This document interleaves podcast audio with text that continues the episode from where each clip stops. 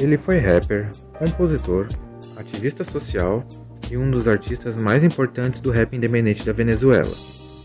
Hoje vamos falar de Tyron José Gonzalez Orama, mais conhecido no mundo da música como Câncer Bear.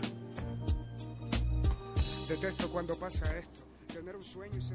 Filho de José Rafael Gonzalez Olarves e Letícia Coromoto Orama, nasceu no dia 11 de março de 1988 em Caracas, Venezuela. Em 97, quando tinha apenas 9 anos de idade, sua mãe falece, o deixando sob os cuidados de seu pai. Desde cedo, Tyron já se interessava por rap e aos 11 anos começa a se inserir dentro do gênero, improvisando e usando a alcunha de Cancer Bear. Nome que vem de um trocadilho da língua espanhola, can igual a cão e Cerbero, que é o cão de Hades, segundo a mitologia grega. Cancerbero iniciou inspirado no reggae e reggaeton.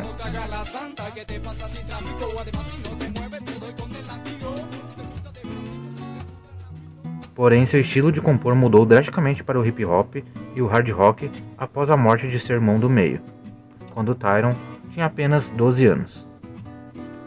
Em 99, conhece Black Kamikaze e o produtor Afromac. Eles formaram uma banda chamada Códigos de Barrio. Juntos escreveram diversas músicas, porém, devido à situação econômica do grupo, gravaram somente três. Si estás escuchando esto será porque el rap ha muerto más que la poesía resucitada. Este es mi cuerpo, es el comienzo del nacimiento de un nuevo y gran elemento. Cáncer pero Black Kamikaze fue el nombre puesto. Em 2003, Cancerbero estudou informática e nas aulas conheceu a Lil Supa, que o convidou para gravar no estúdio de G-Beck.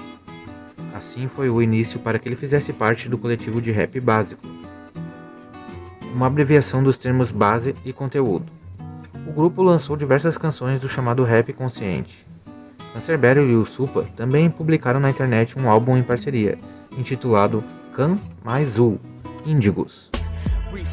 Hoy en día todos piensan que la esencia la ciencia de salir en prensa con una y no llegan de donde mis pies empiezan. ¿Usted qué piensan más de los que están aquí por moda? Em 2008, subiu na internet a mixtape Nuestra Doctrina no es un dogma, es un guia para la acción. Esta era uma compilação com várias músicas que o artista já tinha lançado.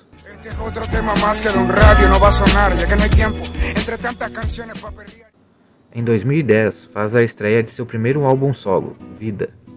Este álbum teve grande aceitação do público e em 2011 ganha o troféu de melhor artista do hip hop nos prêmios Distortion. Em 2012, lança seu segundo álbum, Muerte, este considerado um dos melhores do rap da língua espanhola. Em 2013, forma dupla com o rapper Apache e lança junto um álbum Apaican. Neste, a música Stop foi uma das principais do disco e fazia fortes críticas à polícia venezuelana. Stop, stop, dice la Wii Wii. Alerta, con la hierba el mío pendiente. Hey. Que quieren dinero, no protegen al guero, son el AMPA en uniforme.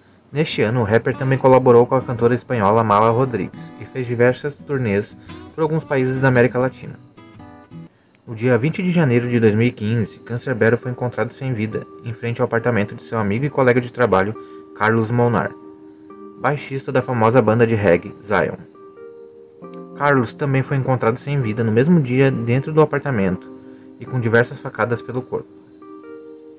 A mídia, no primeiro momento, divulgou após relatos da viúva de Carlos, que foi testemunha do caso, que Cancerbero sofria de esquizofrenia e, depois de uma discussão com Carlos, o esfaqueou e, após perceber o que tinha feito, se jogou pela janela do décimo andar do apartamento. Há várias outras hipóteses do que teria acontecido naquela madrugada. Uma delas é que Carlos teria chegado no apartamento e teria pego sua esposa e Cancerbero na cama. Após isto, ele teria jogado Tyron pela janela e depois sua esposa o esfaqueou. Cabe ressaltar que a família relatou e desmentiu que o cantor sofresse de esquizofrenia.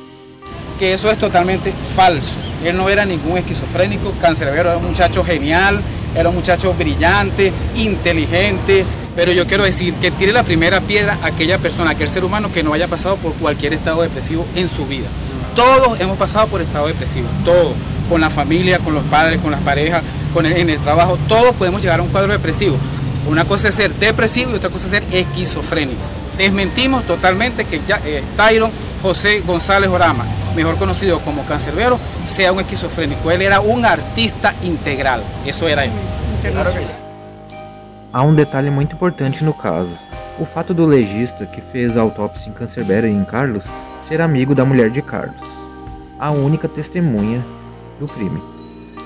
A família de Cancerbero acha que o artista foi assassinado junto com seu colega Carlos e descartam a primeira versão dada pela esposa, uma vez que algumas cenas do crime parecem ter sido modificadas, pois o corpo estava um pouco mais afastado, digamos assim, de onde ele teria caído se se jogasse da janela. A janela do apartamento era uma persiana e teria que ser retirada uma coluna para alguém poder se jogar dali. Há muitos outros boatos. Também dizem que o governo poderia ter mandado matar Cancerbero por conta das suas letras nas músicas.